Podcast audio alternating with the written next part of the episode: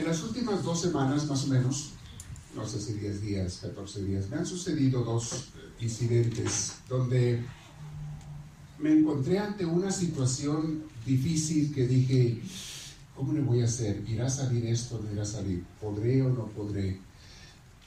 ¿Se va a poder hacer o no? Y cuando estaba en esa preocupación, que me duró, la primera me duró más días, la segunda me duró una hora, cuando estaba en medio de la preocupación, ¿qué voy a hacer?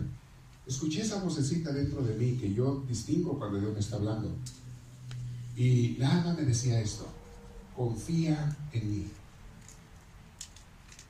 Y yo, pero ¿cómo voy a confiar? O sea, el instinto natural es, si está todo saliendo mal, estoy viendo que esto no está saliendo como necesito que salga, todo pinta que va mal. Y detalles del trabajo, de ministerio, de cosas que digo, ay, quiero que salga así, pero va a salir, no, no se ve que vaya saliendo, etc. El otro fue una cuestión personal. ¿Cómo le voy a hacer? Y la vocecita la segunda vez otra vez me dijo, confía en mí. Y efectivamente, sin yo saber cómo ni cuándo, opté, dije, ok, no veo por dónde va a salir la cosa, pero confío en Dios. Ok, Señor, confío en ti. Sin ninguna luz, sin ninguna claridad, sin nada objetivo que me haga ver que esto va a salir bien, confío en ti. ¿Es lo que quieres? Ok, confío en ti. Y como cosa de magia, todo salió bien. Todo se acomodó. Todo funcionó. Y está bien. Y entonces cuando pasaron estos dos incidentes, sobre todo cuando pasó el segundo, dije yo, ¿por qué soy tan cabezón? ¿Cuántas veces me ha dicho el Señor esa misma palabra? Nos lo dice en su Biblia, en su palabra, confía en mí. No estés confiando en ti, no estés confiando en las cosas, ni siquiera en las personas, porque tarde o temprano te van a fallar. Confía en mí. Y más cuando estás queriendo hacer mi voluntad. Más cuando tu intención es hacer las cosas bien confía en mí. Entonces, ¿saben estas lecturas hoy? Este domingo, esto vino después, las lecturas las medité después de que me sucedieron esas cosas. Y dije, mira, qué chistoso, el mismo mensaje. No es chistoso, no es coincidencia, es diosidencia. A mí me está hablando Dios, definitivamente. Me está hablando a gritos. Pero me he dado cuenta a través de los años de ministerio que cuando me habla a mí, también quiere que yo comparta eso con ustedes porque también la palabra es para ustedes. ¿Quién vive más en paz en esta vida que el que está confiando en Dios? ¿Y cómo estamos, como dice Jeremías, como desiertos, como cardos en el desierto, secos, áridos, sin vida, cuando confiamos en personas, en nosotros mismos, en mi trabajo, en mi salud, en mi familia? Cuando confío en ellos totalmente, muchas veces quedamos desilusionados nos vamos a secar, nuestro espíritu, nuestra alegría, nuestro entusiasmo se va a deshidratar, como los cardos, dice Jeremías. Por eso es una palabra muy fuerte. Dios a través de Jeremías dice, no dice pobrecitos los que confían, los que ponen su confianza en otras personas. Pobres, no dice pobrecitos. No dice, ay, ustedes cuando anden confiando más en otras personas que mí, o en ustedes, o en el dinero, o en su salud, en su juventud. Ay, no dice eso siquiera, que en otras partes bíblicas sí lo dice, pero aquí no dice eso. Aquí dice, malditos. Malditos en este contexto bíblico, porque siempre que lean la Biblia, no se queden como esos hermanitos que no, interpretan mal la Biblia, los hermanitos que se memorizan versículos pero no los entienden se los saben de memoria, pero no los entienden, los entienden chuecos. Y por eso los pobritos andan predicando que Dios odia a los santos, que Dios odia a la Virgen, que Dios odia. Andan predicando tonterías porque los pobrecitos no entienden el contexto bíblico. Hay que entender qué es lo que Dios nos está queriendo decir. No por un versículo, sino por toda la Biblia. Por todo el libro que están leyendo. ¿Cuál es el mensaje de Dios? Cuando dice malditos los que confían en los hombres y no en Dios, no es que Dios los esté maldiciendo. Es que dice, ellos solos están maldiciendo. Ellos solo se están preparando, las personas que no confían en Dios, se están preparando para la tragedia, para el mal, para la muerte espiritual. Y así la gente que anda por el mundo así. ¿Qué es lo que anda buscando la gente hoy en día? Porque luego reafirman el Evangelio Jesús, las bienaventuranzas en San Lucas. Eh, no las pone tan completas como Mateo 5. Mateo 5, ahí el San Mateo las desarrolla con más detalle, más amplias. San Lucas las abrevia como que más bien de lo que se acordaba. cuando escribe su evangelio. No se acordó de todo como Mateo. Pero San Lucas escribe sus bienaventuranzas y él escribe una muy fuerte, que es la que escuchamos hoy. Bienaventurados ustedes cuando por mi causa los critiquen y los juzguen. O sea, cuando hablen mal de ustedes, cuando su popularidad caiga, cuando ustedes no reciban likes, cuando no les pongan likes, cuando nadie te siga en las redes sociales, cuando no tengas muchos amigos porque tú buscas a Dios. Yo te voy a decir una persona. O padre, en mi trabajo, la gente que yo conozco, la gente que me rodea, soy muy de fiestas y de ambientes y, y pues la verdad tomar a veces de más y, y pues me invita. Y yo estoy en eso, dice, estoy, estoy entre aquí y allá, porque por un lado yo quiero ser un seguidor de Dios. No quiero hacer cosas malas que me lleven a una cosa mala. Pero por otro lado, si yo no acepto las invitaciones, me van a rechazar. Me van a cortar. I'm not Me van a hacer un lado. Estaba diciendo esta persona. De hecho, ya me han hecho un lado. Me rechazan porque no acepto las invitaciones. Pues a veces a tomar de más, a emborracharse, cositas muy mundanas. A veces. ¿Qué hago? Y me acordé de esta cita bíblica. Pues tú escoge. O vas a ser de Dios, o vas a ser del mundo.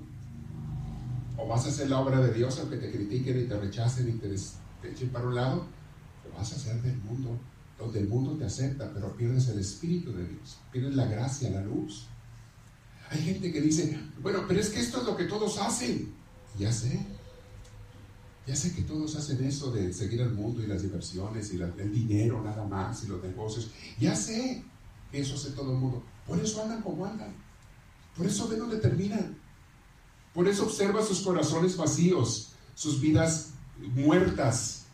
Ríen y se alegran por fuera y por dentro están tristes y toman pastillas para la depresión. Y otras pastillas para dormir. Y en la mañana pastillas para despertar.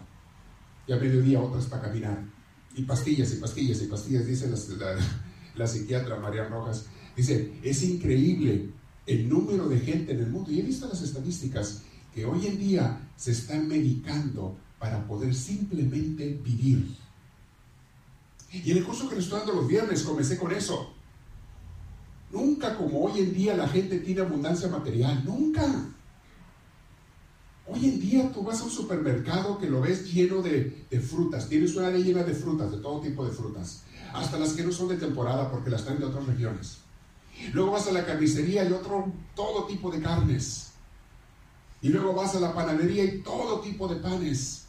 Y luego vas a las latas y luego... Hay de todo en abundancia. Ese tipo de, de abundancia, mis hermanos. Y la gente tiene con qué comprar. Ya sé que ha subido mucho de precio la comida, pero no los veo más flacos tampoco y diga yo, el precio me los ha hambriado. No, no los veo tan hambriados, ni yo tampoco me veo hambriado, con todo y que nos han subido los precios. En realidad, mis hermanos, ese tipo de supermercados son modernos. Hace 100 años, si tú le decías a tus tatarabuelos, Oye, fíjate que va a haber un supermercado donde hay montones de naranjas y montones de aguacates y montones de... Se hubieran reído de ti tus tatarabuelos. Te diría, estás soñando, mi hijo, eso es en el cielo. Estás hablando del paraíso, eso va a ser en otro lado. Aquí en la tierra, mira cómo andamos batallando para conseguir cinco naranjas. De cómo batallamos, esperamos hasta que el árbol dé o que sea temporada y a veces no nos alcanza para comprar.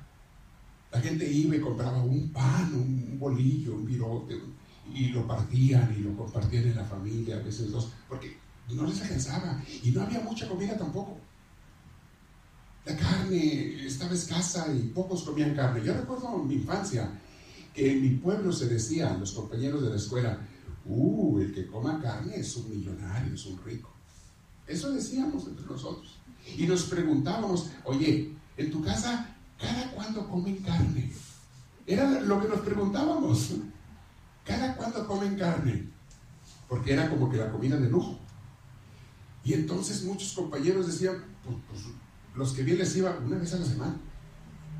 Otros decían, pues sí, pero nomás pollo y cada, no, no sé, una o dos veces a la semana. Había algunos que decían, ya ni me acuerdo, hace mucho que no comemos carne en mi casa. Hoy en día la gente come, que Dios santo, hasta la tira la comida la basura. Y hoy en día que hay tanta abundancia, esto lo estoy explicando los viernes.